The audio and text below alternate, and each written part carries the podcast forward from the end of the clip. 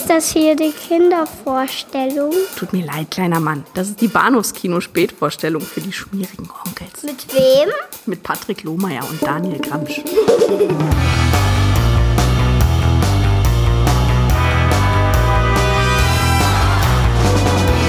Willst du die zurückziehen? Oh ja, ich will mein Leben nicht im Knast beenden. Wundert Sie Das das? sagt ihr alle und eines Tages juckt euch an den Fingern, wenn ihr bei einer Bank oder einem Juwelier vorbeikommt und schon fängt der Spaß von vorne an. Alle Mann, Hände hoch, dies ist ein Überfall. Hände hoch, habe ich gesagt.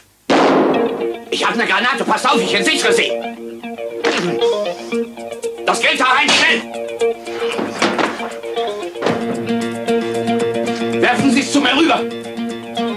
Idiot, das haben Sie extra gemacht. Ist das nicht Lucas? Also schieß los, was willst du? Ich bin die Geißel, ich will nichts. Der verscheißert mich. Na los, sag's ihm, Was denn? dass ich die Geißel bin. Ach, lassen Sie die Geisel, was haben Sie Das gedacht? musst du denen sagen, sonst werden sie uns umlegen. Das war alles, weil ich einen Überfall vermasselt habe. Oder weil es bei mir 14 Mal hingehauen hat. Wir möchten ja eine Aussage machen. Also, Ich habe nichts zu sagen, lass du hast nichts zu sagen, wirklich? Du hast nichts zu sagen, du hast nichts zu sagen, gar nichts.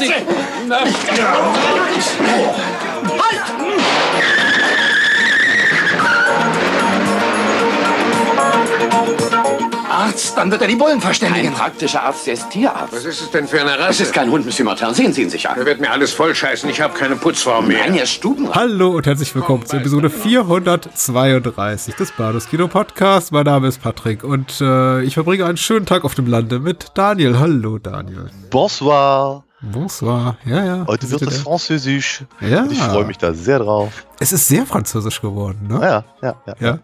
Äh, war, war glaube ich, gar nicht so geplant. Und es gibt tatsächlich ein, ein, ein Bindeglied äh, zwischen den beiden Filmen, die wir heute besprechen. Das fiel mit dem mir ich auch auf. gar nicht gerechnet habe.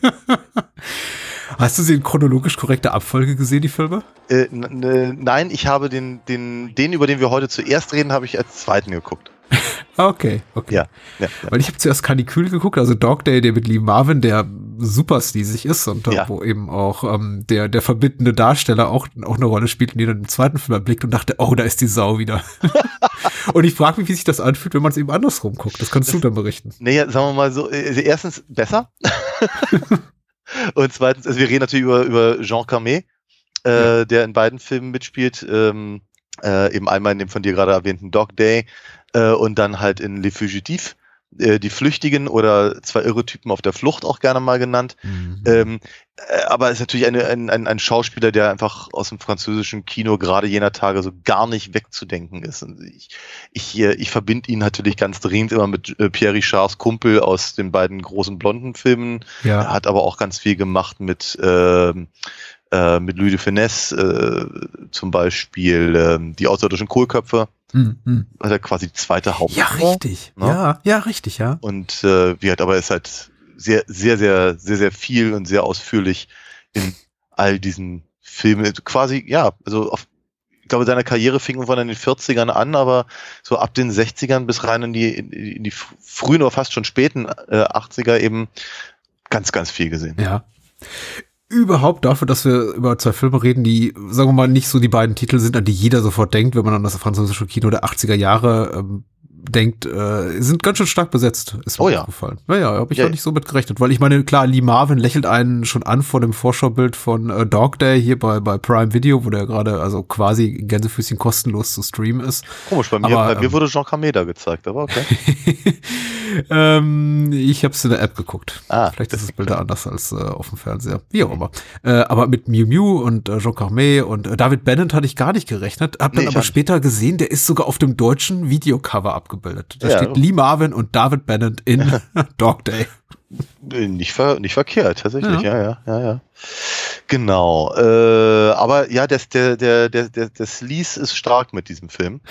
Ich hatte ja ehrlicherweise, ich musste, ich musste ja auch nachgucken, nachgucken, äh, nachgucken, was, was, was Canicule eigentlich tatsächlich bedeutet, Mhm. äh, weil mein, mein Französisch ist zwar gar nicht so schlecht, aber so gut ist es nur auch wiederum nicht. Wobei ich ehrlicherweise sagen muss, gerade in diesem Jahr hätte mir die Übersetzung durchaus irgendwie über den Weg laufen können, weil wir waren ja dieses Jahr in Frankreich.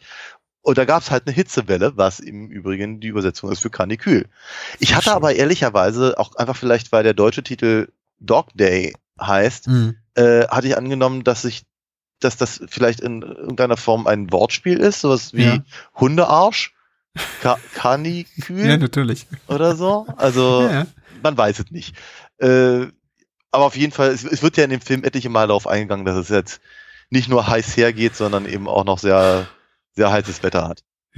Der Film wurde mir empfohlen von Markus vom äh, Podcast Erstkontakt und er meinte, falls äh, du, Daniel, immer so ein bisschen empfänglicher seid für französische Kinokost aus den 80ern, guckt euch den mal an. Den gibt's gerade für quasi umsonst und äh, der dürfte euch durchaus Spaß machen. Und äh, deswegen habe ich gedacht, ich bringe ihn einfach mal hier rein, ohne wirklich zu wissen, worum es groß geht. Außer, dass eben Lee Marvin äh, mitspielt, dass es sich offensichtlich ähm, um einen Gangster-Thriller handelt und äh, er eben relativ sleazy sein soll. Und äh, ich muss sagen, all diese, also diese drei Faktoren, die ich von dem Film erwartet habe, die hat der Film mir dann auch geboten. So. Hm. Ohne jetzt auch mal irgendwie mich großartig zur Qualität äußern zu wollen. Also Lee Marvin ist drin, es gibt Gangster und es gibt jede Menge Sleaze. So. Äh, Ich, ich, ich, ich, ich, persönlich, ich persönlich bin ja eigentlich nur froh, dass, äh, dass, dass, dass sie nicht die Marvin dazu gezwungen haben, hier Wandering Star zu singen. Er war schon recht alt zu diesem Zeitpunkt. Ja, deswegen ist er wahrscheinlich auch nicht so viel in diesem Film, vor allem nicht im Mittelteil. Ne, ich, ich, hatte, ich hatte ehrlicherweise, du hast recht, aber ich hatte ehrlicherweise das, den Eindruck, dass er durch die sprachliche Hürde äh, gegeben sein mag. Ich hatte aber eben, ja, ich, ich hatte aber vor allem halt wirklich das Gefühl, der, der wollte kurz, kurz vor seiner Rente noch mal, auch nochmal irgendwie einen Action-Thriller machen. Weil er so wenige gemacht hat, meinst du, in seiner nö, einfach, nö, Karriere einfach, Hochzeit. Nö, einfach, einfach um nochmal, ne, so, nochmal einen rauszuhauen. So ein bisschen, so ein bisschen wie Sean Connery, der nochmal eine Hauptrolle spielen wollte und dann ausgerechnet die League of Extraordinary Gentlemen auf ihn zugekommen ist. So in Ah, etwa hatte ich den Eindruck, ja. ja. Absolut richtig. War auch fast seine letzte Kinorolle. Ich glaube, so die letzte wirklich große Produktion, der er mitgewirkt hat, war Gorky Park und äh, Mhm. nachher hat er noch gemacht äh, The Dirty Dozen 2, äh, Delta Force mit äh, Chuck Norris und dann äh, ging es dann auch in die ewigen Jagdgründe für Mr. Marvin 1987, ja. Mhm. Eine seiner allerletzten Rollen. Er wirkt schon, er wirkt schon relativ müde. Was aber auch an der Hitzewelle liegen könnte. natürlich, natürlich. Also es fällt, da- dadurch fällt es nicht unangenehm auf. Was mir halt eher auffällt, ist, dass sich ihm halt irgendwie äh, alle, alle Frauen von Miu Miu über die äh, die Dame, deren deren äh, Verwandtschaftsgrad ich einfach nicht äh, richtig verstanden Ja. habe, die Sigolène. und halt seine Freundin, ich möchte sagen Lilly, aber ich bin nee, wie Nee, Lilly war die, die, die im, ne, im Puff arbeitet. Ach so, genau, aber die, okay, aber se- seine, seine Freundin, die dann später Miu Miu besucht, Hm. deren Namen habe ich vergessen, aber Ja, und die dann sofort sagt, du hast aber nicht mit ihm geschlafen, sonst Ja. ja. das eine Selbstverständlichkeit. Ja, total. Äh, und wir sind halt in einem französischen Film in den 80ern. Das ist Mhm. da alles sehr selbstverständlich, habe ich so das Gefühl. Ähm, Genau, aber alles wirft sich irgendwie die Marvin an den Hals und ich fragte mich, warum eigentlich. Ja, ähm, hat mich so ein bisschen, hast du den ähm, relativ späten Eastwood-Film Absolute Power mal gesehen? Nee. Ich glaube, späte 90er. Das ist auch ganz offensichtlich, dass das Drehbuch geschrieben wurde mit einer, mit einem sehr viel jüngeren Hauptdarsteller im Kopf und das ist auch ein Film, wo er eben durchwandelt. Er schreitet durch diesen Film und alle Frauen, die maximal halb so alt sind wie er, schmeißen sich ihm wirklich ans, an, in die Brust und sagen, hier, nimm mich Clint. Und es, also bis zu dem Punkt, wo es wirklich unangenehm wird. Ja. Also soweit ist es hier nicht gegangen, aber es erinnerte mich sehr stark daran. Okay. Es ist ein bisschen irritierend, aber wie gesagt, dadurch, dass eben Lee Marvin als, als Jimmy Copy weitgehend aus der Handlung rausfällt, so im Mittelteil nicht weiter schlimm und er forciert das Ganze ja auch nicht. Er sagt ja nicht, er, er nutzt es ja nicht aus für sich. Also er hat ja auch wirklich überhaupt keinen Bock darauf. Ja. Ich verlese gleich die Inhaltsangabe. Äh, zur Regie sei noch genannt und zum Co-Autoren Yves Boisset. Der hat äh, vor allem jede Menge Agenten und Spionage-Thriller gemacht in äh, vorherigen äh, Jahrzehnten und das ist hier eine seiner weniger bekannten Produktionen. Ich mag ja von ihm der Maulwurf sehr gerne. Den habe ich wirklich rauf und runter geguckt mit Lino Ventura. Ähm, der ist aus den frühen 80ern, aber ähm, überhaupt sehr, sehr illustre Karriere. Und wie ich gerade nachlas, hat er auch den, den vierten Morlock-Film mit Götz George gedreht. Also Ah, ja. fürs äh, deutsche Fernsehen äh, zumindest einmal gearbeitet in späteren Karrierejahren. Macht mittlerweile nichts mehr, so wie es scheint. Mhm. Mhm. Könnte er theoretisch wahrscheinlich sogar noch, weil er ist Jahrgang irgendwie 39, 40, also irgendwie nicht steinalt, aber ist dann auch okay zu sagen, du, wa- wa- waren 20, 30 gute Jahre, jetzt reicht's auch. Ja. So. Ich muss ganz ehrlich sagen, ich kenne keinen einzigen Film von ihm. Ich kenne doch eine Handvoll, ich war überrascht davon. Aber eben er ist auch eher so ein, na, wie nennt man das? Journeyman Director, wird man, glaube ich, im Englischsprachigen sagen. Also kein, kein Regisseur-Name, der den du liest und von dem du sagst, oh, ah, uh. Du meinst, wenn du das so sagst, denke ich mir, ah, er hat also nie mit Louis, äh, Louis de Finesse gearbeitet. Natürlich, ich wusste Ei, gerade doch, oh. Ja, ich wusste gerade Louis und deine, deine Kohlköpfe denken. Alright. Äh, wer hat den als Gabe geschrieben? Lassen wir uns überraschen. Es ist Moonshade. Hey, Ah, gar nicht damit, so damit habe ich jetzt nicht gerechnet. Ja. Nee, ehrlich. Moonshade schreibt, der hartgesottene, aber in die Jahre gekommene Gangster Cop, das ist Lee Marvin, kommt aus seinem letzten Coup, einem Überfall auf einen Geldtransport, nur noch einem Massaker mit Mühe heraus. Äh, Von einem Polizeiaufgebot wird er bis in eine ländliche Gegend in Frankreich gehetzt, wo er sich äh, auf einem Landgut versteckt. Doch damit sticht er in ein Wespennest, denn die hier ansässige Familie ist mit degeneriert noch freundlich beschrieben. Danke. Incestuös, enthemmt und ohne Respekt vor Leben und Moral wechselt das geraubte und versteckte Geld bald seinem Besitzer.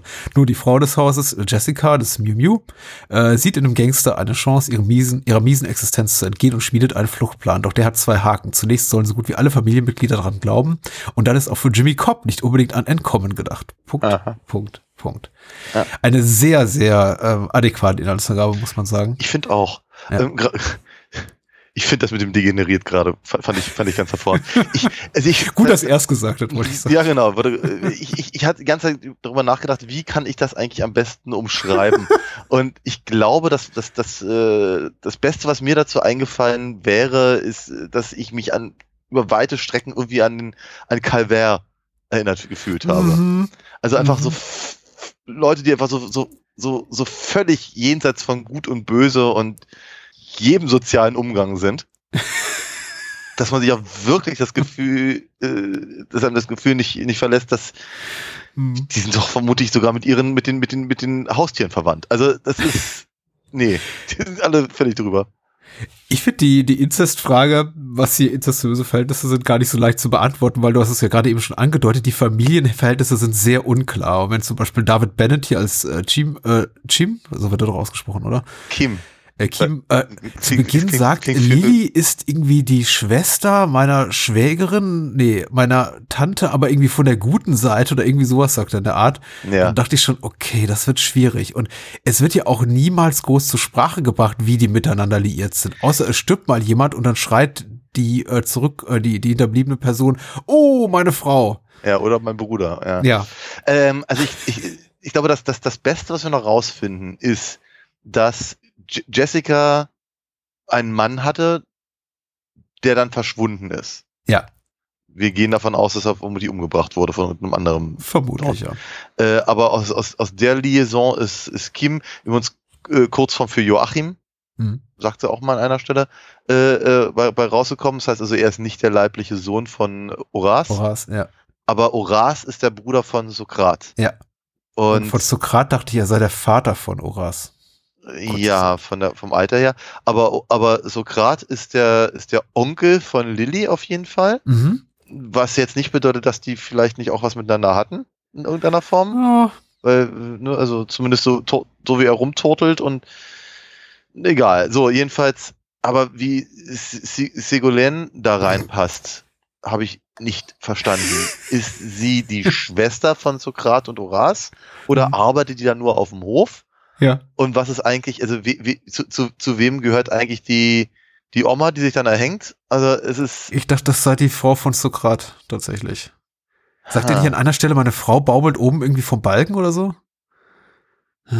Puh, ich hab's nicht verstanden, außer halt je, jeder mit jedem und alle drüber und drunter und es Mhm. ist, es, es ist tatsächlich alles weniger komisch, als es gerade klingt, muss man ganz ehrlich sagen. Ich glaube, die Ah. einzige Szene, wo ich halt tatsächlich auch mal dachte, okay, jetzt, das, äh, da, da, da da ist eine gewisse Form von Humor, Mhm.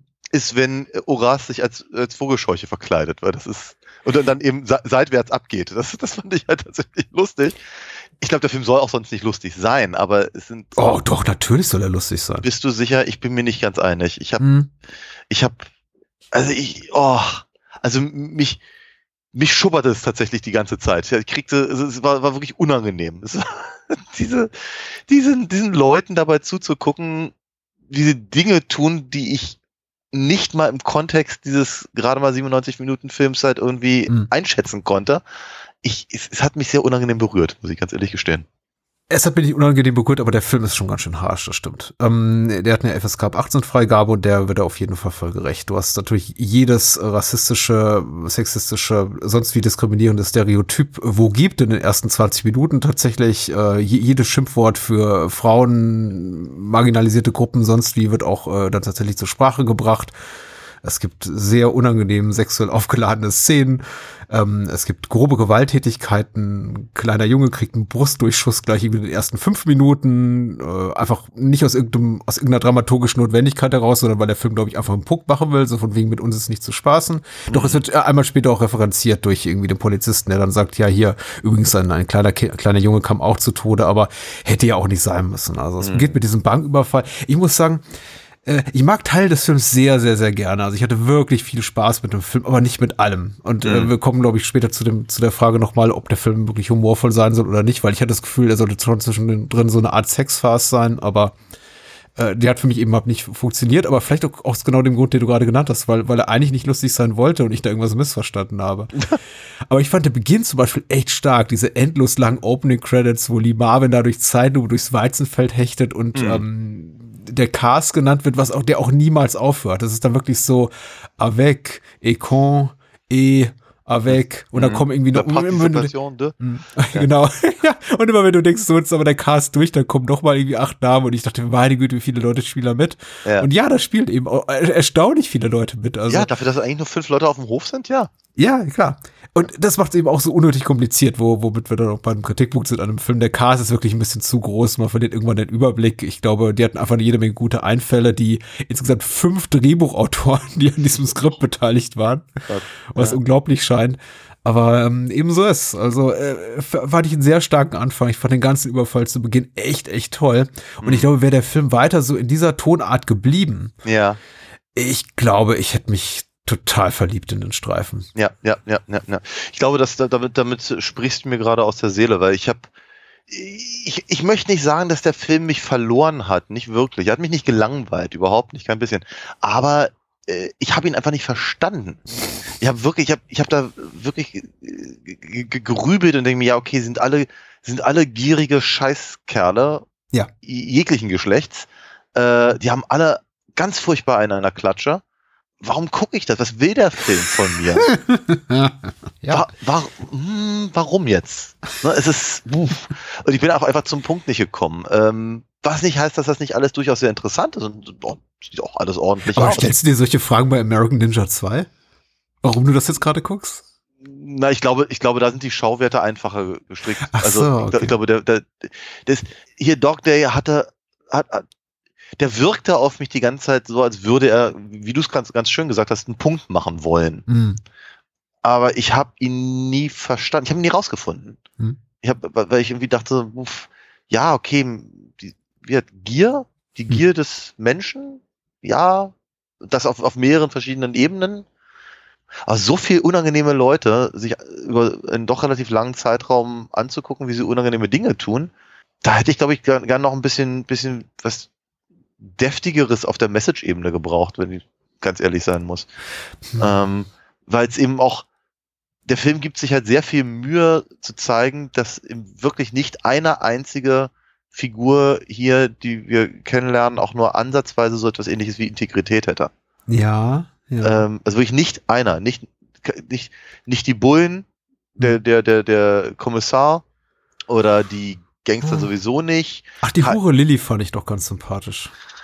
Ich glaube, die will einfach nur ficken Geld, und Geld ja. verdienen. Ja. ja, genau. Aber, aber die will niemand umbringen zumindest. Das ist schon mal irgendwie ja, ja. deutlich netter als 90 Prozent des übrigen Ensembles. Okay, ja, ja, na, darauf kann man sich, darauf kann man sich vielleicht so ein bisschen einigen. Aber äh, selbst selbst wenn man halt Jessica, also Miu Miu, wenn man ihre, ihre Position halt in, in, dieser, in dieser Gesellschaft dort äh, ähm, mhm. sich anguckt, dann, dann, dann, dann, dann äh, möcht, möchte man ja schon, dass sie in irgendeiner Form gegen Ende des Films aus der Situation rauskommt. Mhm. Aber die Entscheidungen, die sie auf dem Weg dahin trifft, machen sie jetzt auch nicht unbedingt sympathischer.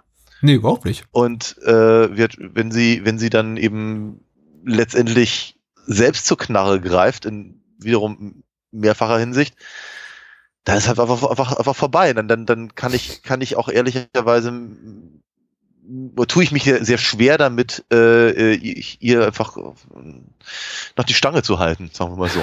Ja. äh, Gleiches gilt auch übrigens für, für, für David Bennett, der Mhm. übrigens ganz hervorragend ist in diesem Film. Ich, ich habe dachte, von dem, einfach von seiner Figur hätte ich gern noch viel, viel mehr gesehen. Äh, weil ich fand den ganz, ganz interessant, mit was für, was, was für, also welche Mechanismen sich der, der Junge halt zurechtlegt, um mit diesem, diesem widerlichen Gesocks auf diesem Bauernhof irgendwie klarzukommen. Äh, schon, schon ganz, ganz spannend, aber ich meine, er ist ja nun auch ein ganz schönes Früchtchen. Ja.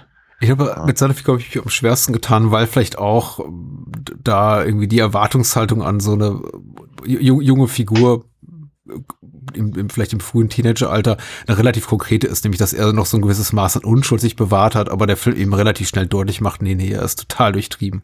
Ja. Genauso schlimm wie seine bucklige Verwandtschaft und äh, steht in, in, in nichts nach, ist total ähm, intrigant und manipulativ.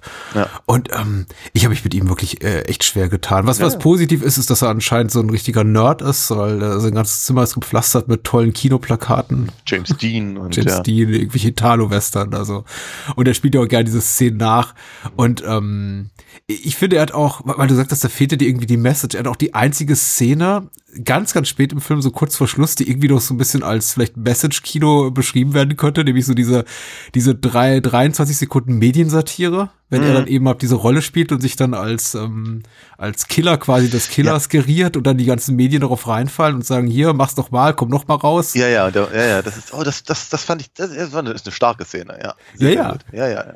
Aber ich dachte, weil ich gerade gesagt habe, der Film lässt so ein bisschen den Punkt vermissen, äh, da hat er einen Punkt plötzlich. Aber das fällt ihm so ein, so eine Minute vor Schluss. Ja, ja, ja, ja. Und so richtig, so richtig macht er auch nichts draus dann letztendlich. Nein, Das, überhaupt nicht. Ja. Aber es ist so ein bisschen, also es hat mich so ein bisschen an an diese verkitschten Szenen in, in Oliver Stones Natural Born Killers erinnert, als äh, Mallory und Mickey miteinander reden von irgendwie so einer ähm, irgendwelchen Filmklischees, sich aus Filmklischees speisenden äh, ähm, gemeinsamen Zukunft miteinander. Und dann fahren wir zusammen in den Sonnenuntergang und alles wird wundervoll. Und dabei haben sie gerade irgendwie schon 20 Leute auf dem Gewissen. Und Mhm. ähnlich redet immer David Bannon dann mit Mew Mew und sagt, komm Mama, wir gehen davon. Und wir Ja. leben irgendwie in, ja, ja, ja. ja, in ja. fernen Landen miteinander und freuen uns unseres Lebens und sind reich. Wie, wie Hm. Bonnie und Clyde. Ja, ja. Oh, i, auch ein bisschen eklig. Also das, weiß nicht, was es in diesem Film heißt, aber. Mm, Also für die Beziehung der beiden. die, ja. Man muss mit allem rechnen, muss man sagen. In diesem die, ja, in diesem Film auf jeden Fall. Ja, Ja. Also wie der Film auch schon zu Beginn sagt, auf der Dialogspur, ich weiß nicht, ob es im französischsprachigen Original genauso ist, als dann eben hier Ségolène nicht bei dem äh, dunkelhäutigen Farmarbeiter da äh, landen kann, sagt er irgendwie, geh, geh, doch, geh doch zu deinem Araber oder treibst mit deinen Brüdern. Und ich dachte, na hoppla, ist das Ja. jetzt so, so dahingesagt? Nee, nee, weil ihre Antwort ist ja irgendwie, nee, der eine hat Nee, keinen die Bock haben- und der, äh, der andere hat einen Tripper. ja, genau. Danke. Ja. Ja, so geht's da rund, ja. Ja, du hast, das- du hast natürlich völlig recht. Also, äh, ganz, wenn, wenn, wenn Cobb dann irgendwann Ségolène erwirkt, ich, es, es, es, hätte, es hätte mich nicht gewundert, wenn irgendeiner von den anderen noch über die Leiche gestiegen wäre. Also, Mhm. es, äh, es ist alles, es, es ist komplett offen. Alles kann jederzeit, jederzeit passieren. Mhm. Ähm, und es tut's ja auch. Ne? Also, sie, sie, sie, sie lassen ja eben auch nichts aus, inklusive äh, Vergewaltigungen, Mhm. äh, wiederum beiderlei Geschlechts und, und, und irgendwelche, irgendwelche Knüppelattacken und äh, Hitchcock-Referenzen mit, mit, Ja. mit Blut in der Dusche und äh, Schüsse in Knie und, Mhm. und äh, Handgranaten in den Keller. Also es ist, es ist irgendwie, es ist ja, es ist ja alles drin, ne? Und ich, aber ich habe auch so das Gefühl, es, äh, vielleicht ist mir es zu viel. Hm. Ich weiß, ich weiß es nicht. Ich, ich- ich bin, ich bin, ich bin sehr, sehr unschlüssig, was diesen Film angeht. Der, der, der Film ist wirklich viel. Also er ist ja, wie du bereits sagst, hat eine relativ kurze Laufzeit von gut 90 Minuten. Darin verstecken sich aber ungefähr, äh, versteckt sich ein Ensemble für zwei Filme. Man, Ja. man muss einfach mal die Castliste irgendwie hier, hier durchgucken in der Wikipedia oder bei IMDb, die ist wirklich prall gefüllt. Das sind auch alles tatsächlich Rollen, die eine mehr oder weniger große Relevanz haben für, für die Story.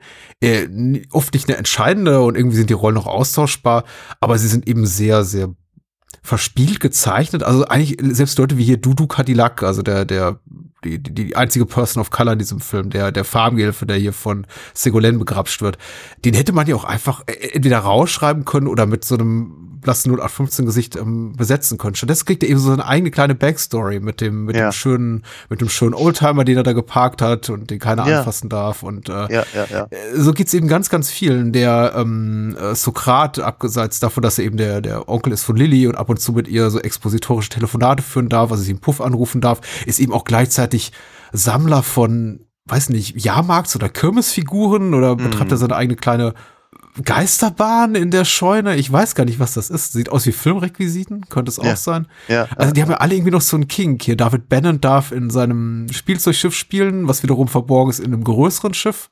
Mhm. Äh, der Lord Jim äh, hat da irgendwie sein, sein, sein Schiff da benannt, was irgendwie auch so eine kleine schöne literarische Referenz ist, die nirgendwo hinführt, bei der ich mir auch dachte, aha, okay, der Film äh, hat doch so einiges zu bieten, auch auf intellektueller Ebene, aber nee, also keine Ja. Ahnung. Ich, ich kann mir auch nicht vorstellen, dass äh, Kim hier Joseph Conrad gelesen hat, aber äh, es ist alles merkwürdig. Keine, es, es wird alles nirgendwo hin, aber es macht den Film eben auch unglaublich unterhaltsam, aber eben immer so mit der Erwartungshaltung verbunden, meinerseits zumindest, das muss doch irgendwie noch so eine Art Payoff haben. Da kann doch nicht jetzt einfach kommentarlos so ein riesiger Pappmaché-Drache in der Scheune bei äh, Ja, ja, äh, Sokrat rumstehen. Aber doch, es ist eben einfach so. Mhm, mhm, Vielleicht, weil die eh gerade da rumstanden, vielleicht, weil die zu der Location gefahren sind Hm. und das Ding stand da rum und die dachten, komm, benutzen wir das für den Film. Ja. Ja. Oder das- dieses Denkmal da im Weizenfeld. Es mag, sogar es erklärt, mag, was das ist. es mag tatsächlich sein. Oder vielleicht, keine Ahnung, vielleicht ist einfach übrig geblieben von einem anderen Film oder so. Hm. Wer weiß es? Wer weiß es schon? Der Film ist, glaube ich, reich, reich an Ausstattung und äh, illustren Figuren. Mhm. Das kann man mal so stehen lassen. Äh, ich, ich, ich, nochmal, ich, ich tue mich, ich tue mich wahnsinnig schwer mit diesem Hm. Film, weil wie gesagt, es ist jetzt, äh, ich glaube nicht, dass es ein Film wäre, den ich halt irgendwie ähm, aus, aus eigenem Antrieb jetzt wirklich aufgesucht hätte. Hm. Da hätte ich schon sagen müssen, oh, mir ist mal nach einem David Bennett-Film oder von Ja. mir ist Lee Marvin oder so. Ich bin ganz happy, dass ich ihn jetzt gesehen habe, aber ich, ich werde dem nicht habhaft. Ich krieg den nicht zu greifen, weil er mich eben auf, auf so einer so ganz komischen Ebene halt berührt hat, weil ich eben, das prägt sich mir ja ein. Mhm. Ja, so eine, so eine, so eine Szene, so eine Charaktere und die, weil sie mich, glaube ich, unangenehm berühren.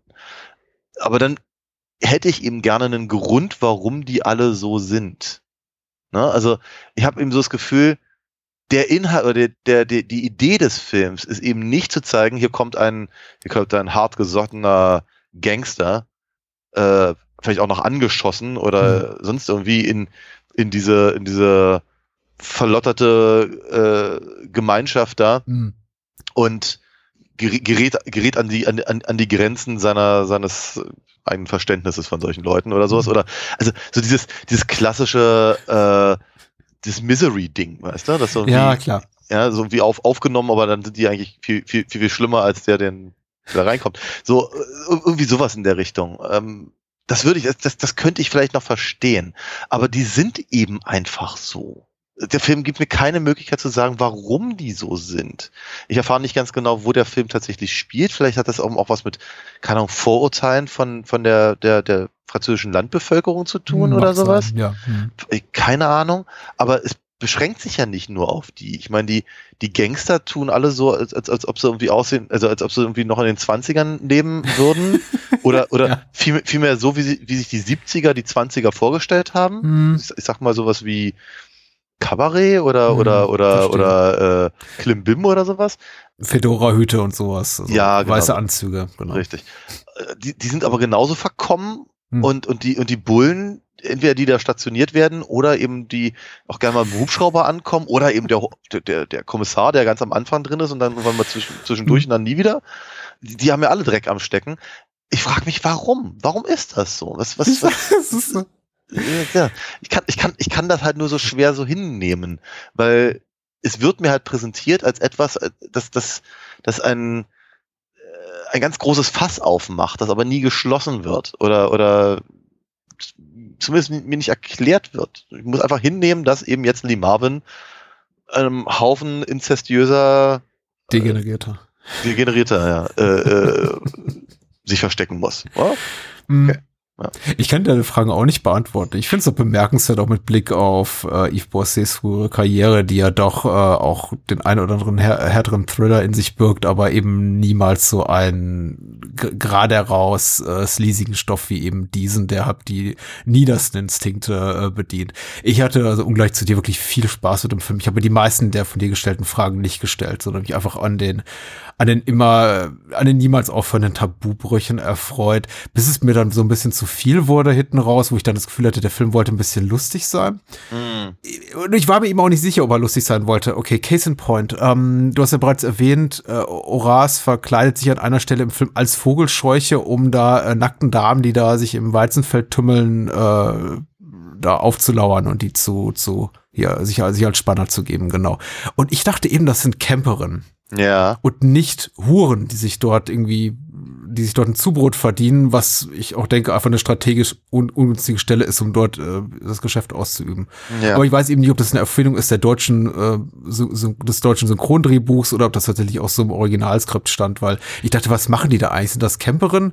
Nee, offenbar nicht. Der, der Film sagt ja später, ach, der hier Horace ist doch hinten bei den Huren im Feld.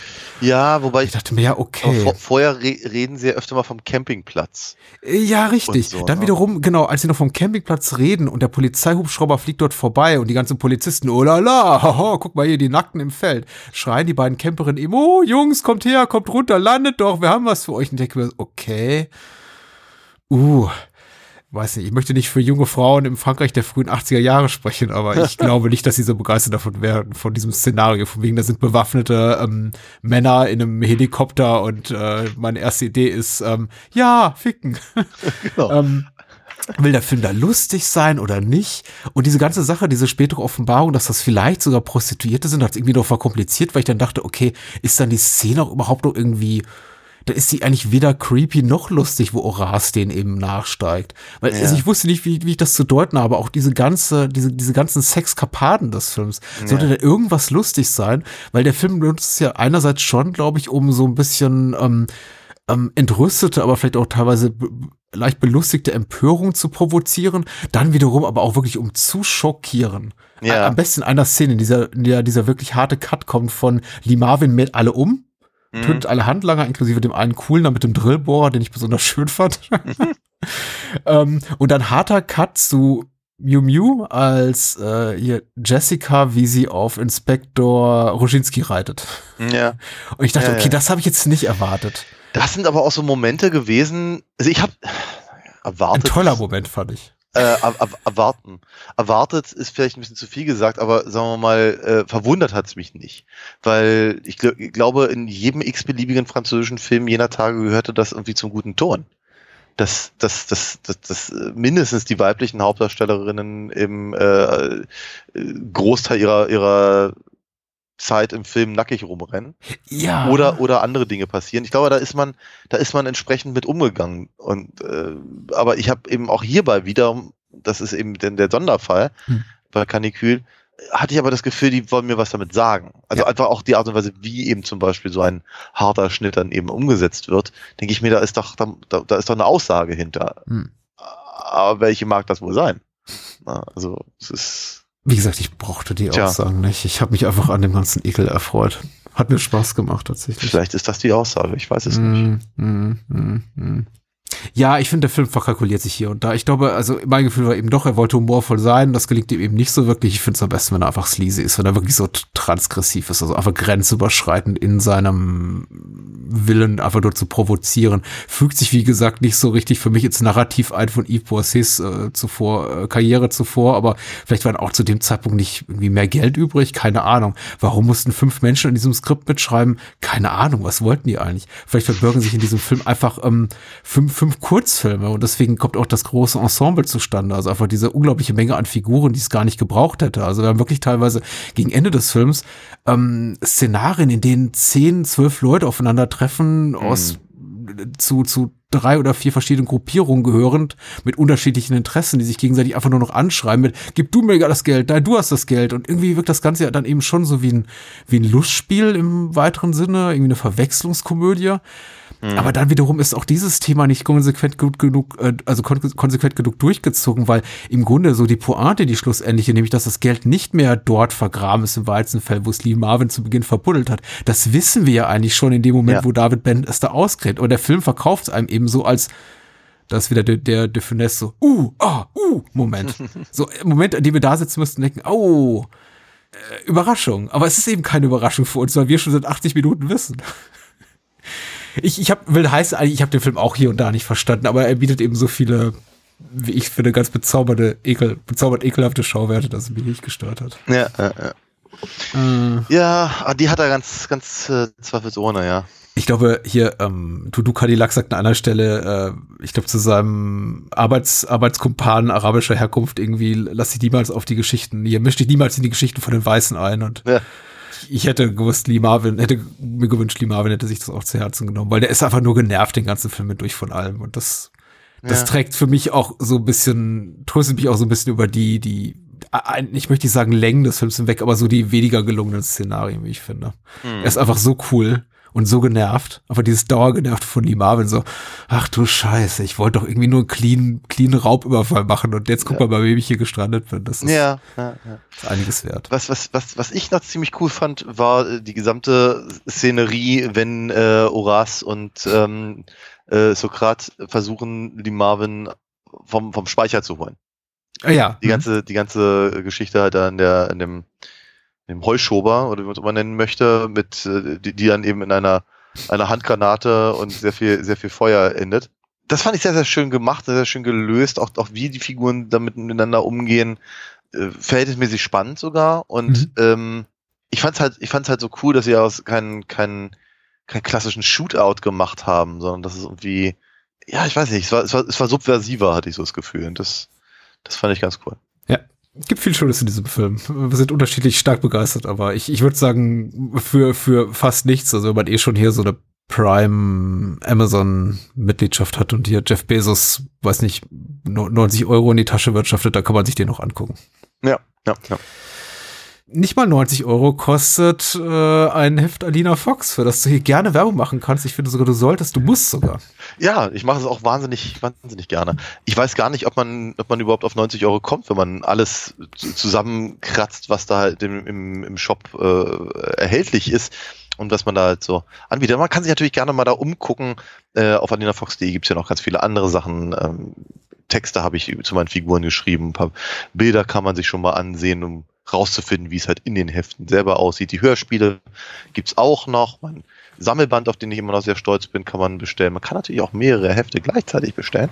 Und das Schöne ist natürlich, ich mache da überall meine, meine, meine Unterschrift drauf. Ich zeichne auch gerne was und ich beantworte jede E-Mail höchstpersönlich.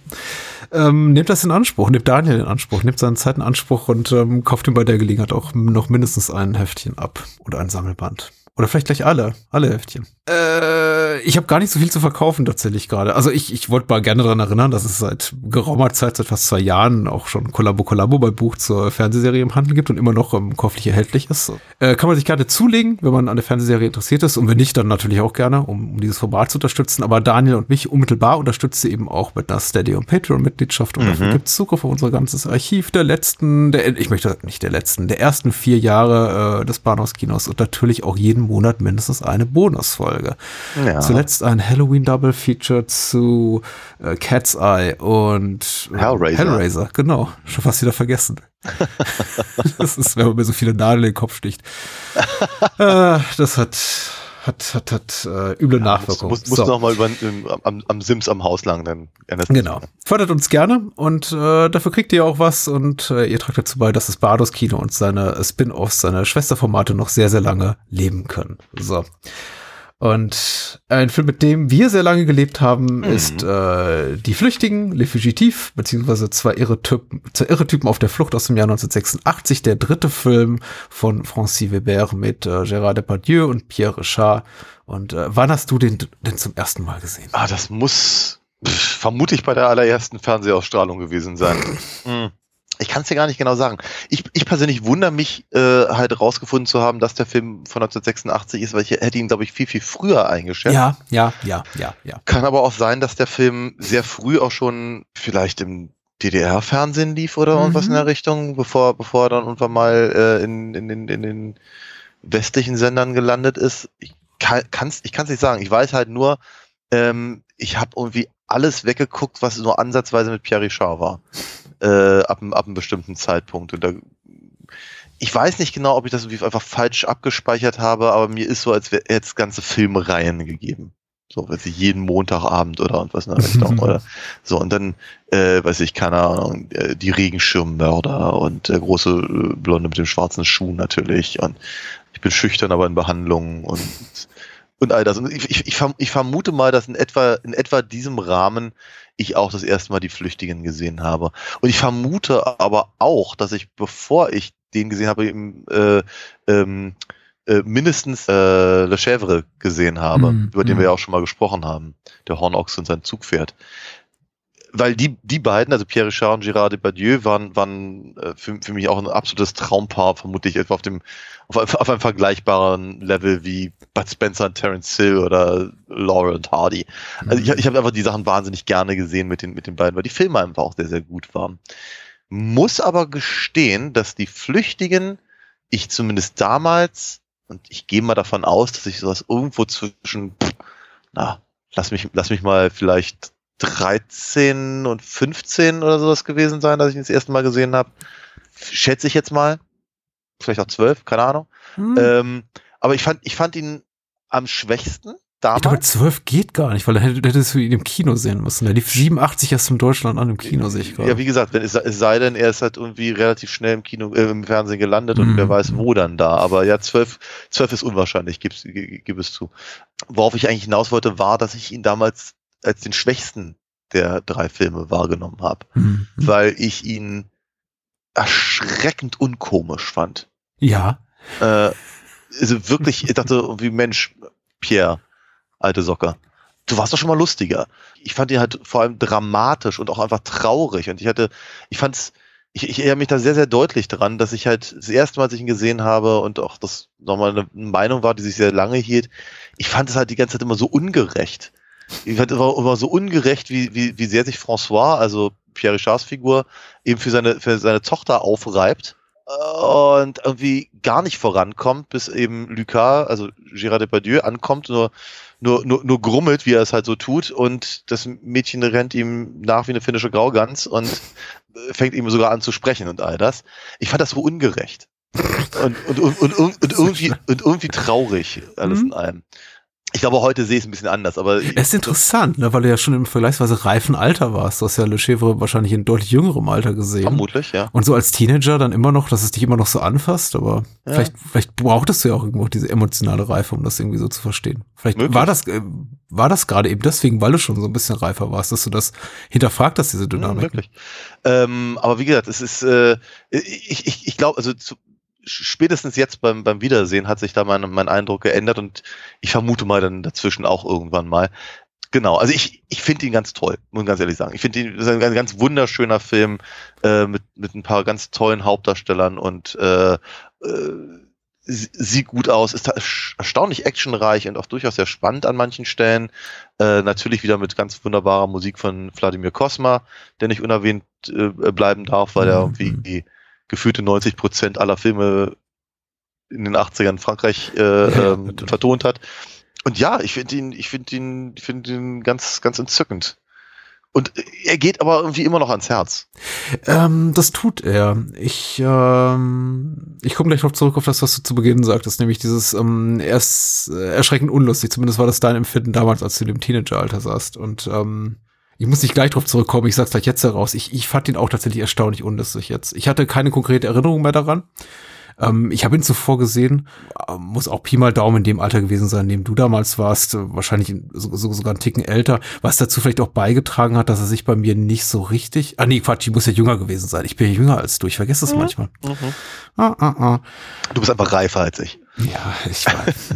Aber aber sagen wir mal so, er hat mich nicht mehr in der Zeit erreicht, in der ich empfänglich war für alles. Ich äh, blicke gern zurück auf so eine äh, Lebensphase, in der ich einfach nur dankbar dafür war, irgendwas gucken zu dürfen. Mhm. Also wenn meine Eltern mit dem Segen meiner Eltern irgendwas gucken zu dürfen und äh, ich dann einfach nur irgendwie alles natürlich mit Handkuss nahm und wenn es nicht absolut grottenschlecht war, dann auch mir versuchte einzureden, dass es eine ganz tolle Fernseh, Fernsehfilmerfahrung war, wie auch immer. Ja. Und der Film hat mich nicht in dieser Zeit erreicht. Also als ich den jetzt zum ersten Mal sah, Irre Typen auf der Flucht, ähm, war ich wahrscheinlich auch schon irgendwie 11, 12, 13, hat mich nicht mehr ganz so gepackt. Nicht so sehr gepackt auf jeden Fall, wie Hornochs und sein Zug fährt, oder beziehungsweise ähm, ein Tollpatsch kommt selten allein, als den ich ihn eben kennengelernt habe, den ich, ähm, in den ich mich wirklich verliebt habe, über den wir ja auch schon gesprochen haben. Mhm. Und ähm, meine Liebe für den Film ist eben wirklich ganz, ganz groß. Hier, der, der Film hier, hm, da- ich wollte gerade sagen, daran krankt so einiges, aber der, der, der humpelt so ein bisschen für mich auf einem Bein. Der, der humpelt erfolgreich ins Ziel, der ist auch total in Ordnung. Ich, ich mag ihn auch sehr gerne, weil ich einfach Richard und Depardieu toll finde und ich sage auch gleich nochmal genau warum. Aber die sind eben auch beide nicht mehr also so ganz auf der Höhe ihrer ihrer körperlichen Präsenz, finde ich. Also, Mhm. wobei man könnte bei Depardieu drüber streiten, weil er hat seit im Vergleich zu den ersten beiden Filmen einige Funde zugelegt hier schon. Ja, ja. Also man sieht schon, woher, wo, welchen Weg er da gerade beschreitet, körperlich in, in dieser Ja, Phase seiner äh, Karriere. äh, quasi auf, ja, di di direkt auf dem Weg zu, nach, äh, nach Ja, Obelix. den, genau, den, den Weg, den Marlon Brando vor ihm beschritten hat, so ungefähr. Ähm, was nicht unsympathisch ist. Also ich finde das ja immer gut. Also man darf sich auch ruhig ein bisschen gehen lassen im Alter. Aber äh, vor allem Pierre Richard wirkt hier eben schon so ein bisschen müder. Ähm, für mich, der Pardieu reißt es wieder raus. Äh, Wir können gerne gleich drüber sprechen. Du hast wahrscheinlich auch schon die wichtigsten Menschen im Cast genannt. Man könnte hier so einen ja, bisschen herbeigeredeten Brückenschlag doch inhaltlich äh, schlagen zu Miu Miu, Miu mit der, an deren Seite ja Gerard Depardieu auch groß wurde in, in die Ausgebufften. Den finde ich auch ganz toll. Vielleicht kriegen wir den auch irgendwann mal unter. Oh ja, sehr gerne. Aber ansonsten lass mich einfach irgendwie hier meine Tätigkeit darauf beschränken, die Inhaltsangabe vorzulesen und dann ab ins Eingemachte. Ans Eingemachte, oh Gott. Äh, die Flüchtigen beschreibt hier BM07 und er oder sie schreibt äh, Pignon. Das ist Pierre Richard, natürlich, weil ich glaube, er ist in ganz vielen Filmen Pignon, ne? Naja, äh, Perrin. Also äh, François Perrin, beziehungsweise François Pignon. Ja. Äh, also bei, bei, bei Francis Weber heißt er meistens Pignon, außer beim, beim Hornochsen. Da ist Ja. er auch Perrin. Äh, Perrin heißt allerdings auch beim, ähm, Regenschirmmörder? ja, bestimmt, und aber auch beim, beim, beim großen Blonden. Ja. Ich habe mir jetzt mal erklären lassen von einem französischen Freund, das ist im Prinzip, das ist wie Hans Müller. Hm. oder oder oder so also einfach so so so ein so ein, so ein Name der halt spontan also auch für Franzosen spontan sehr französisch und vor allem sehr durchschnittlich klingt Hm. sowohl der Vorname als auch der Nachname äh, Dupont wäre vermutlich auch noch sowas Hm. Quasi mittelgroß mittelblond mittelmäßig Absolut, ja. und äh, was ich interessant finde, ist, dass aber eben Depardieu eben äh, sowohl in Die Flüchtigen als auch in äh, Zwei irre Spaßvögel äh, ebenfalls äh, Jean Lucas heißt. Was ich finde, eine gute Entscheidung ist, ehrlich gesagt, beziehungsweise warum soll man sich die Mühe machen, den, den Figuren neue Namen zu geben? Der das ist unwichtig, ja. Ja, steht ja auch in der großen komödiantischen äh, Tradition. Ich meine, wenn man auf die Rollen guckt, die damals Harold Lloyd, Buster Keaton, Charlie Chaplin gespielt haben. Ich meine, Charlie Chaplin, selbst wenn er nicht den kleinen Tramp gespielt hat, war immer der kleine Tramp. Und es war in jedem Film eine andere Figur. Das war aber immer der kleine Tramp. Außer Ja, eben vielleicht genau. auch in, in hier der große Diktator, wo er dann plötzlich Barbier war, aber da war er irgendwie immer noch der kleine Tramp. Und, Ja, ähm, ja, weil es eben auch keine Rolle spielt, Ja, Ähm, der Name. Von daher sehr ökonomisch und eine Ja. gute strategische Entscheidung. Ich habe nichts dagegen. Ich habe auch nichts dagegen. Äh, Pignon will mit einem Überfall ans große Geld kommen. Bei der Geiselnahme unterläuft ihm allerdings ein kleiner Fehler. Ausgerechnet die gerade aus der Haft entlassenen Lucas, das ist Gérard Depardieu, ausgesucht. Natürlich hält die Polizei den Ex-Bankräuber für den Drahtzieher. Gemeinsam mit dem Schussel Pignon ergreift Lucas die Flucht. Punkt, Punkt, Punkt. Sehr akkurat. Dankeschön. Ähm, ich glaube, den, die, die Den wichtigsten Menschen im Aspekt- Cast. Den wichtigsten, Aspekt, den wichtigsten Aspekt haben sie allerdings rausgelassen aus der, aus der Zusammenfassung, nämlich die, die stumme Tochter. Ist das für dich der wichtigste Aspekt? Ich habe das Gefühl, ja. Ja. Okay, okay, okay, okay. Ähm, Das ist der Dreh- und Angelpunkt. Ohne, ohne, ohne, ohne die, die, die Problematik würden sich Lucas und Pignon gar nicht treffen. Und danach werden sie auch eigentlich nur noch beieinander gehalten durch, naja, vor allem halt die Tochter. Ja, das ist richtig. Danach kommt auch relativ bald in diesem Film. Denn im Vorgespräch habe ich bereits zu dir gesagt, der Film ist mit 83 Minuten sehr knapp bemessen. Ich möchte in diesem Fall fast sagen, obwohl ich grundsätzlich dankbar dafür bin für relativ kurze Filmstoffe, weil dann muss man sich nicht irgendwie stundenlang vorbereiten. Vielleicht ein bisschen zu knapp bemessen. Ja. Denn die ganze Dynamik zwischen den beiden wandelt sich ja sehr schnell von mitgehangen, mitgefangen, eigentlich widerwillige Companeros auf der Flucht zu, mhm. ähm, wir können eigentlich nicht ohne einander. Ja. Und da hätte ich mir ein bisschen mehr Luft zum Atmen gewünscht. Ich denke auch. Also die sieben Minuten, die zu 90 gefehlt hätten, äh, äh, hätte, hätte sich der Film schon spendieren können, ja. Mhm. Vielleicht sogar nochmal zehn, zehn obendrauf. Ja, ja, ja. Der Film ist vor allem lustig zu Beginn, finde ich. Also ich, ich habe vorhin gesagt, der Film ist nicht sehr komisch und ich möchte gleich mal klarstellen, das ist für mich kein Riesenkritikpunkt. Er ist mhm. zwar irgendwie nominell eine Komödie. Ich mhm. habe äh, sehr wenig laut gelacht, mhm. aber gerade zu Beginn doch relativ viel gelacht, muss ich sagen. Da kommen ja. einige wirklich haarsträubend komische Szenen mit toller Körperkomik und ja. tollem Slapstick und wirklich guten Timing auch und da zeigt sich vor, also von Pierre Richard bin ich ja einiges gewohnt, auch was gerade irgendwie so, so Physical Comedy betrifft. Das ist schon alles sehr, sehr komisch.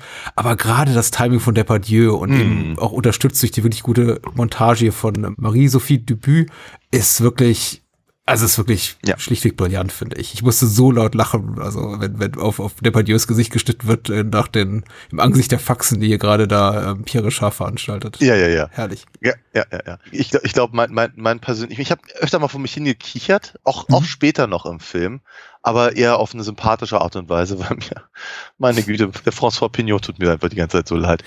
Ja, okay aber wir, ich, das, das Einzige Mal, dass ich wirklich richtig laut gelacht habe, ich schäme mich ein bisschen, das zuzugeben, ist aber, wenn der, wenn der sehr klein äh, äh, gewachsene Bankmanager ähm, versucht, den, die Tüte mit dem Geld runterzukriegen, die, die schon der relativ große Pierre Richard nicht runtergekriegt hat. Das ist, ja. Das sind die einfachen Freunde. Fand ich. die wirken.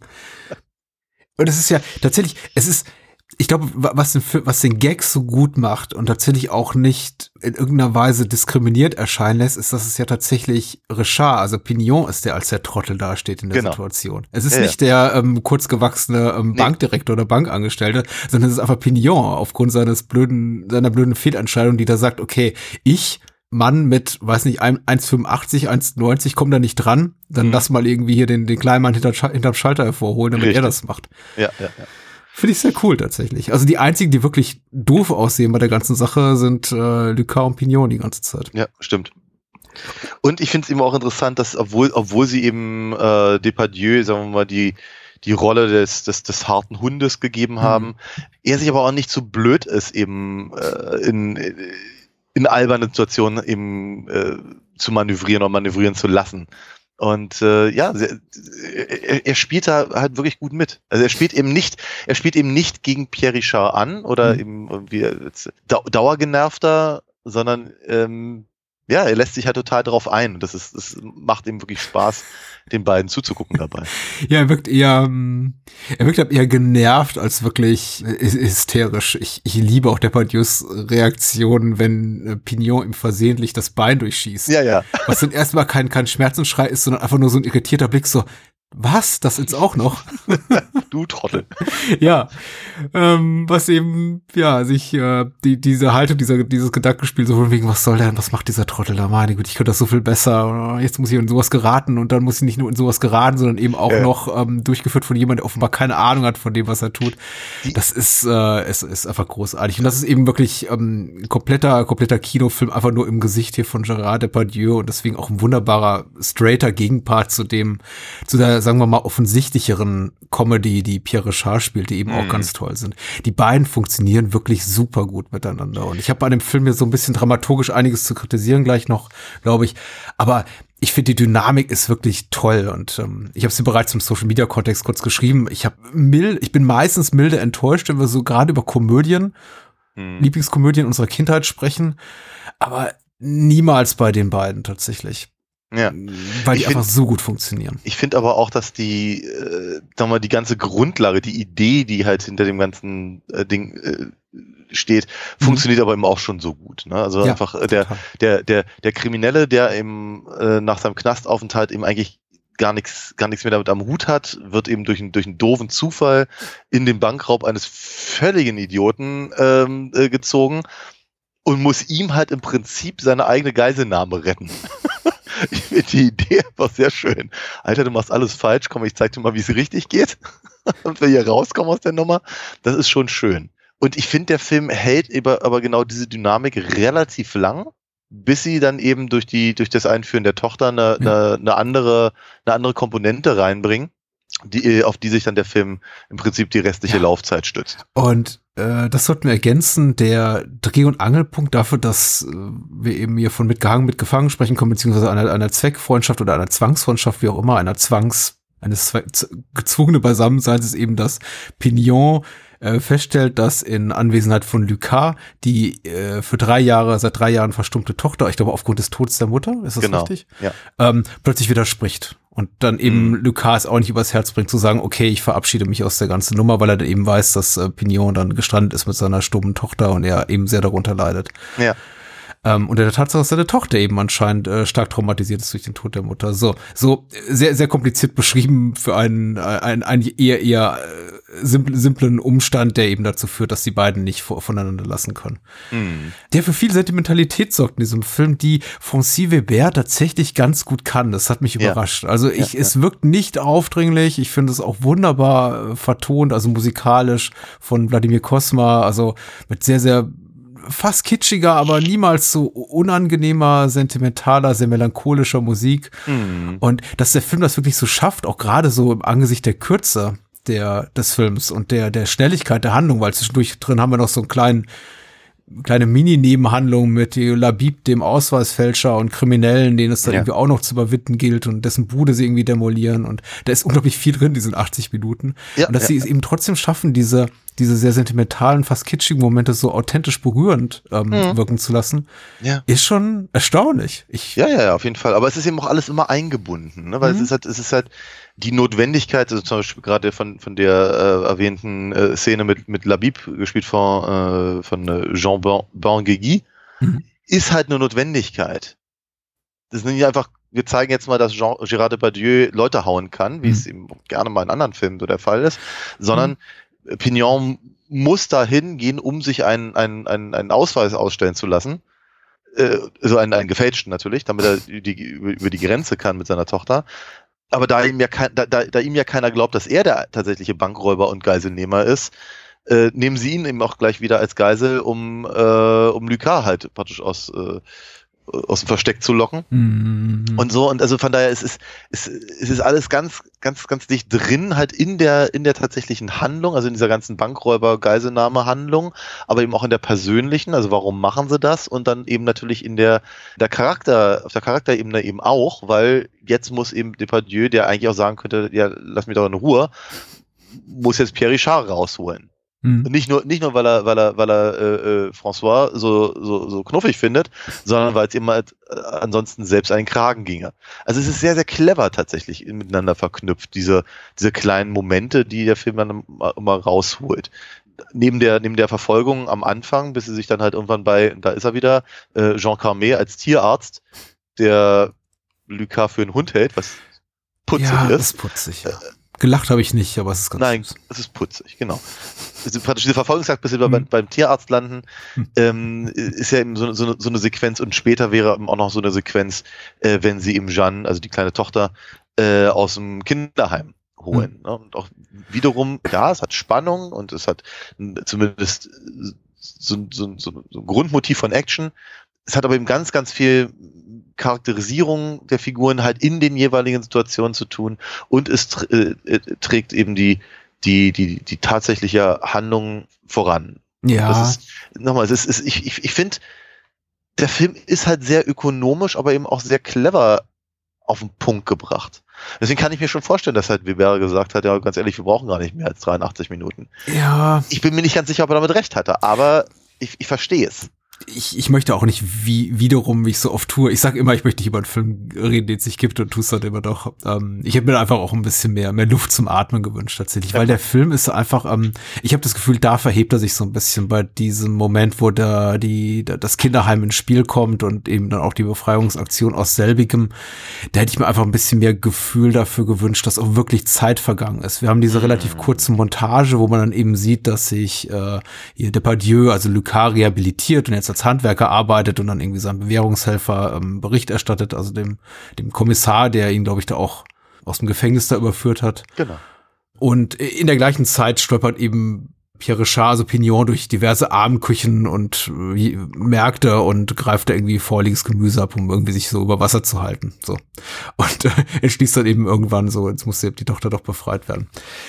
Das gibt mir dann aber alles so ein bisschen zu schnell, beziehungsweise, naja, eigentlich nicht so schnell, es vergeht mir zu viel Zeit zu schnell, weil ich das Gefühl habe, der Film bewegt sich vorher, ich möchte nicht sagen fast in Echtzeit, aber in einem sehr, sehr kurzen Zeitabschnitt. Man hat wirklich das Gefühl, von der Entlassung ähm, Lucas, mit der der Film beginnt, bis zu dem Moment, wo sich eben die Wege der beiden trennen, Ja. vergehen 24 oder vielleicht 48 Stunden. Ja, so etwa, ja. Und dann sagt der Film plötzlich Stopp, tritt aufs Gas, Gaspedal äh, erzählerisch und lässt Wochen, vielleicht sogar Monate ins Land ziehen, Ja. in denen die beiden sich nicht sehen, nur um dann auch wiederum in sehr, einem sehr, sehr kon stark kondensierten Zeitraum und einer sehr, einem sehr stark kondensierten Narrativ, nämlich vielleicht innerhalb von 10, 15 Minuten, so den Film wieder komplett irgendwie den Karren aus dem Dreck zu ziehen, aber den Film auch wieder so aus dem, aus dem, aus dem dramaturgischen Tiefpunkt wieder rauszuholen und sie gemeinsam ins Happy End schreien zu lassen. Das geht mir dann alles doch wieder ein bisschen zu schnell. Da hätte ich, Ich mir glaube ich, ein bisschen mehr Luft gewünscht. Ich verstehe, was du meinst. Ich glaube, ich weiß nicht genau, ob es mir so ging. Mir ging es ähnlich, aber äh, doch leicht anders. Ich hatte das Gefühl, der dieser äh, abrupte Wechsel von eben genau das, was du, dem, was du beschrieben hast, nämlich diesem, äh, wir erzählen etwas in sehr, sehr kurzer Zeit, äh, wir, vermutlich eben zwei Tage oder so, um dann eben wirklich auf die Bremse zu, zu, zu drücken und dann die Zeit vergehen zu lassen. Das, das, das fand ich holprig.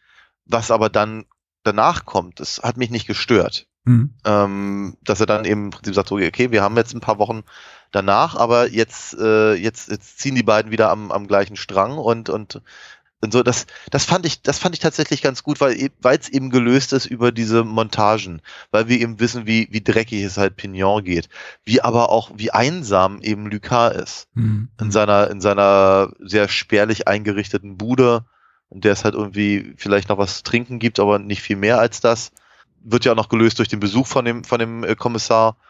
Äh, und dann wissen, dann wissen, dann wissen wir eigentlich ziemlich deutlich, dass eben diese zwei Tage, die wir vorher erlebt haben, einen bleibenden, bleibenden Eindruck bei allen dreien hinterlassen haben. Mhm. Ne, Und zwar so sehr, dass eben äh, Pierre Richard zwar vielleicht jetzt nicht mehr gesucht wird, aber, aber eben einfach die beiden nicht mehr auf den Boden bekommt. Ähm, äh, Depardieu eben, eben sehr, sehr vereinsamt da alleine rumhängt und die Tochter eben äh, noch, noch weiter ins Trauma getrieben wird, sodass sie jetzt nicht nur nicht mehr redet, sondern auch nicht mehr isst Mhm. und all das. Und das ist eben auch wieder eine relativ knappe, kurze Angabe, die uns aber sehr schnell auf den, auf den Punkt bringt, an dem wir eben feststellen, die können eben offenkundig nur zu dritt. Mhm. Und das ist natürlich dann der Punkt, den der Film im gegen, gegen Ende, den letzten zehn Minuten halt sehr, sehr deutlich macht. Möcht, er, ich, ich glaube, er möchte ein bisschen Humor draus ziehen, eben dann, dann äh, Pierre Richard in, in Frauenkleidung rumrennen zu lassen. Und da sind ja auch ein paar lustige Momente mit der, mit der Perücke, das fand ich schon ganz witzig. Und so, aber, äh, aber der, der, der Punkt, den er macht, ist, dass sie eben, dass die drei halt eine Familie sind. Ja. Und dass sich alle drei nach einer Familie sehnen. Und zwar alle auf, auf, auf ihre Art und Weise. Ne? Pierre, Pierre Richard sucht den Beschützer, den, äh, also François Pignon sucht den Beschützer, den er in Jean Lucas findet. Die äh, Tochter braucht im Prinzip auch einen, einen äh, so, so, eine, so, eine, so eine starke Schulter, mehr oder Mhm. weniger. Ähm, und aber eben Lucas selber braucht eben die Leute, um die er sich kümmern kann, damit er, damit er eben einen Sinn hat in seinem Leben, den er nicht hat, nachdem er aus dem Knast rauskommt und eben nicht mehr in seinem äh, kriminellen Beruf äh, ausüben äh, kann. Ja. Und Na? ich finde es auch cool, wie deutlich es der Film macht, dass eben, also Lucas sehr genervt ist von der Tatsache, dass er eben jetzt quasi immer noch Schlösser knackt, aber eben für ein normales, wahrscheinlich Ja. relativ kleines Gehalt und nicht mehr um große Summen andere Menschen zu rauben. Hm. Also, meine Güte, das ist irgendwie, das Ja. habe ich früher auch schon gemacht, aber damals war es irgendwie ertragreicher und irgendwie auch unterhaltsamer. Das hat Ja. mein Leben besser gemacht und jetzt ist er eben in einem Job gestrandet, in dem er immer noch das machen kann, was er gut, äh, Ja. gut kann, nämlich Sachen aufbrechen, aber eben für ganz wenig Geld und unter Ich fand den- Aufsicht. Ich fand den Satz äh, wirklich, wirklich gut, weil er meinte, das war eine Arbeit von, von ein paar Sekunden, aber ich werde nach Hm. Stunden bezahlt. Ja. Ja, sehr hübsch, ja. Ach, ich finde auch das Ende wirklich durchaus versöhnlich stimmt. Ich ähm, übrigens, ähm, also ich wollte auch noch mal kurz erwähnen, bevor ich es vergesse, der Film hat wirklich, wie, wie du schon angedeutet hast, wirklich auch gute, ein, einige gute Actionspitzen. Ich wollte auch ausdrücklich noch mal sagen, die hat Dog Day auch, also Mhm. bei, bei allen genannten Kritikpunkten. Und wie gesagt, ich mochte den Film eigentlich ganz gerne. Er beginnt mit einer großartigen, großartigen Überfallsequenz.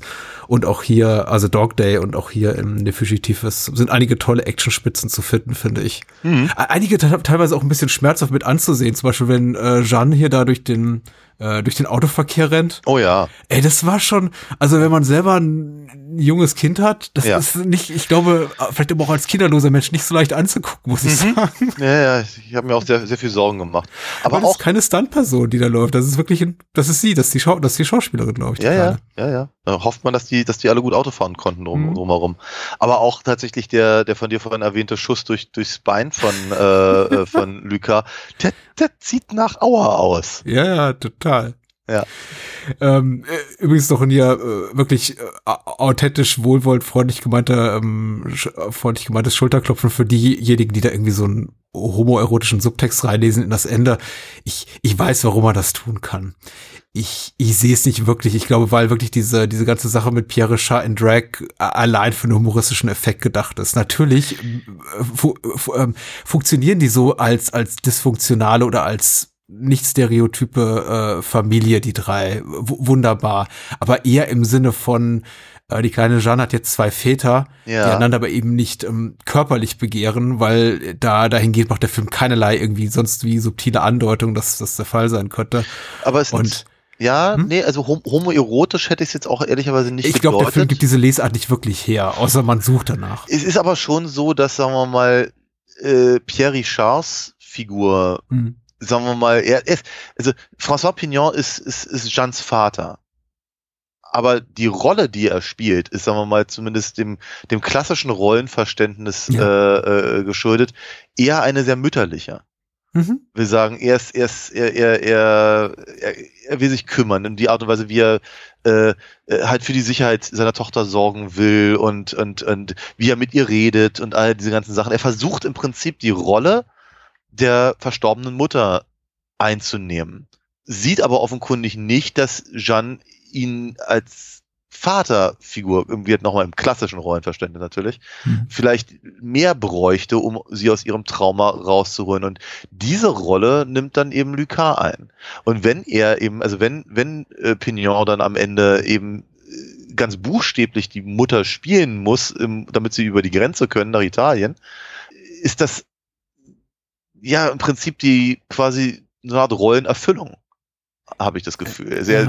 als, also auch rein auf der visuellen Ebene, als hätte er eben jetzt mit gesagt, ja okay, dann, dann, dann, dann sieht unsere Familie jetzt eben so aus.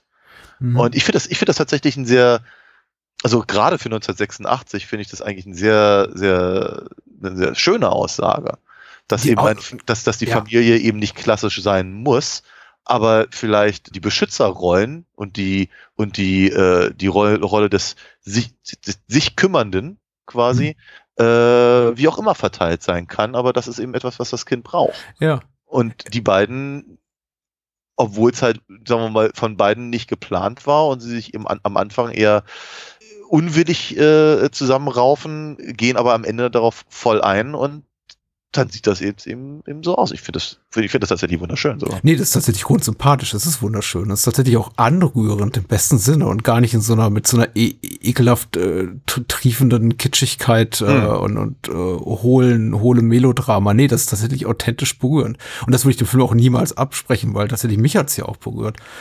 Ich glaube allerdings trotzdem, dass man dieses Motiv äh, von wegen Pierre Richard in Drag ähm, als, als Personifikation dessen, was er sowieso schon in sich trägt, nämlich dass er eigentlich lieber die, die Mutterrolle übernehmen will, weil ich glaube, dazu bedarf es dann auch wieder so dem, dem Herbeiziehen von allen, allen möglichen Stereotypen, Klischees, Ja, ja. die man eben Frauen zuschreibt. So, sie sind sanfter, sie sind liebevoller, sie kümmern sich gerne und pipapo. Und irgendwie ist es ja auch schon da, weil der, ihre Schar ist eben auch, also in seiner Rolle Pignon, ein, ein eher sensibler Mann, ein eher Ja. ein, ein weicher Mann, ein Mann, der eben auch schnell weint, der schnell verzweifelt ist, der eben auch Ja, schnell ja.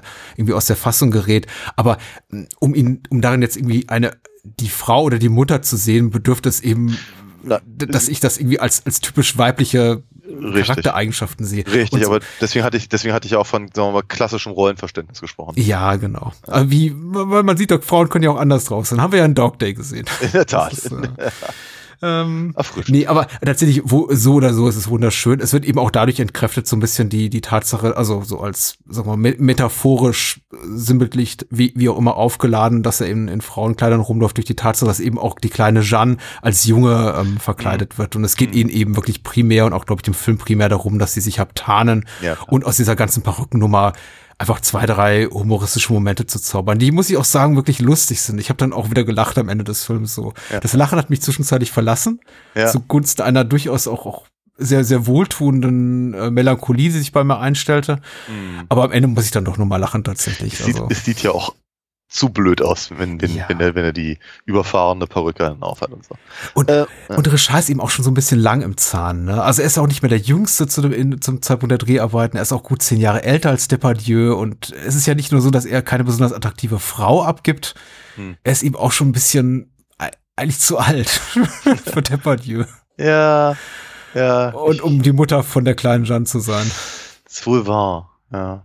Um wieder Aber- Klischees ah- zu bedienen, Entschuldigung. Ja, natürlich. Aber ich, ich finde, ich, ich glaube, ich glaube, das ist aber auch etwas, was, was ich aber auch damals, äh, auch als ich das erste Mal gesehen habe, schon einfach schön fand, einfach, dass, dass, dass die drei sich eben einfach so zusammenraufen. Mhm. Dass eben, obwohl, obwohl eigentlich klar ist, dass äh, Luca äh, zu seinem ganz regulären Leben zurückkehren sollte, sie dann aber sagen, scheiß drauf. Ja. Wir, wir, wir bleiben zusammen. Weil man hat einfach so am Ende des Films das Gefühl, ja, die gehören auch zusammen. Es wäre, es wäre, wäre traurig, wenn sie, wenn sie, wenn sie eben nicht mehr zusammen wären. Und das, ist schön. Ja, ja. Äh, Ich hatte auch sehr viel Freude daran. Und wie gesagt, tut nicht weh. Ich glaube, selbst wenn man ihn nicht so schätzt. Und ich, ähm, ich mag die anderen beiden auch mit Depardieu und äh, Richard von Francis Weber ein bisschen lieber. Ähm, ist ein cooles Ding. Hm. Vielleicht, vielleicht sollten wir nicht unerwähnt lassen, dass äh, Francis Weber auch eine, ein eigenes Remake gedreht hat. Sogar zwei, ne? Stimmt, richtig. Aber, auf, aber eins, eins in Amerika, äh, nämlich tatsächlich auch nur wenige drei Jahre später, Hm. unter dem Namen Das Bankentrio mit äh, Nick Nolte und Martin Short Hm. in den, in den Rollen. Ich glaube beinahe, die beiden haben das gleiche auch noch mal, also diese, diese gleiche Konstellation, diese Richard und Depardieu-Version, glaube ich, noch mal gespielt. Bin mir gerade etwas unsicher, in welchem Äh, Film das. Ich denke, das war so, würde ich jetzt mal sagen. Hm. Man soll es bitte nachschlagen und Ja. äh, es widerlegen. Ja, wo, Weber auch ganz stark so im Remake-Geschäft. Ich fand es ja interessant, dass ausgerechnet er auch von, von Drehbuchseite für das Remake der französischen Komödie Mein Vater der Held verfügbar ist, die ja auch nochmal äh, dann Mhm. äh, adaptiert wurde für den amerikanischen Markt. Ja. Und das Originaldrehbuch hat nicht er geschrieben, sondern jemand anders, äh, Gérard Lausier. Mhm. Aber er hat dann das Drehbuch geschrieben zu Daddy Cool, was das Remake ist von Mein Vater Ja. der Held. Mit ähm, auch Gérard Depardieu wiederum. Ja. Vielleicht, weil die beiden gut miteinander konnten. Möglich, aber ich meine, aber also vi- viele, viele seiner Filme wurden ja nochmal neu aufgelegt. Äh, Le Dîner du Camp Mhm. zum Beispiel. Stimmt, mit Steve Carell, glaube ich, gab Ja, genau. Hm? Genau. Und, und äh, Paul Rudd, wenn ich mich nicht irre. Hm. Und ja, ist interessant, sich damit mal auseinander, Er hat auseinanderzusetzen. voller Narren geschrieben, glaube ich auch. Oder zumindest Co als Co-Autor. Hat er? gewirkt. Hm. W- würde, würde fast sogar passen. Hm. Ja. Gibt es ja. auch ein Remake. Mit äh, hier Robin Williams und Ja, richtig. Dingens. Dem Hm. anderen. Ich, ich weiß ja nicht, warum. Lane, ja. Bitte? Nathan Lane. Nathan Lane, genau. Äh, ich weiß nicht gar nicht, ich wollte gerade sagen, ich weiß nicht, warum ich zuerst an Daddy Cool gedacht habe, diesen, äh, diesem relativ schrecklichen Neuaufguss hier von Mein Vater, der Held mit Gerard Depardieu. Ähm, aber jetzt sieht sie wieder ein, ich habe den im Kino gesehen und es war eine meiner bedauernswerteren äh, Kinoerfahrungen der frühen 90er Jahre. Ich fand den Film wirklich ganz, ganz schrecklich. Und da wurde mir von ganz vielen Menschen nachgesagt, ja, du musst das französischsprachige Original gucken, das, das, das sprüht vor Elan und ähm, aber das Remake ist relativ schlimm. Ja. Äh, von Steve Bär hat's geschrieben, anscheinend für die Kohle. Man kann es ihm nicht verübeln. Überhaupt, wenn man auf seine Filmografie guckt, da sind da einige ganz wunderbare Sachen, aber eben auch zu gleichen Teilen äh, Filme, von denen ich sage. Also ich habe nicht alles von ihm gesehen, aber so einige Streifen, bei denen ich ähm, mir äh, in einem pikarschen äh, Facepalm hier meine Hand begebe und ähm, ja, meinen Kopf begebe, in die Hand lege und denke, nee, nee, nee, Ja. sowas. Ich finde irgendwie gerade nicht raus, ob ob ob's noch einen zweiten Film mit Nick Nolte und, und Martin Short gibt, basierend auf, auf den beiden, aber ist komisch. Irgendwie habe ich so, ich habe so irgendwie so ein Nee, gar nicht wahr.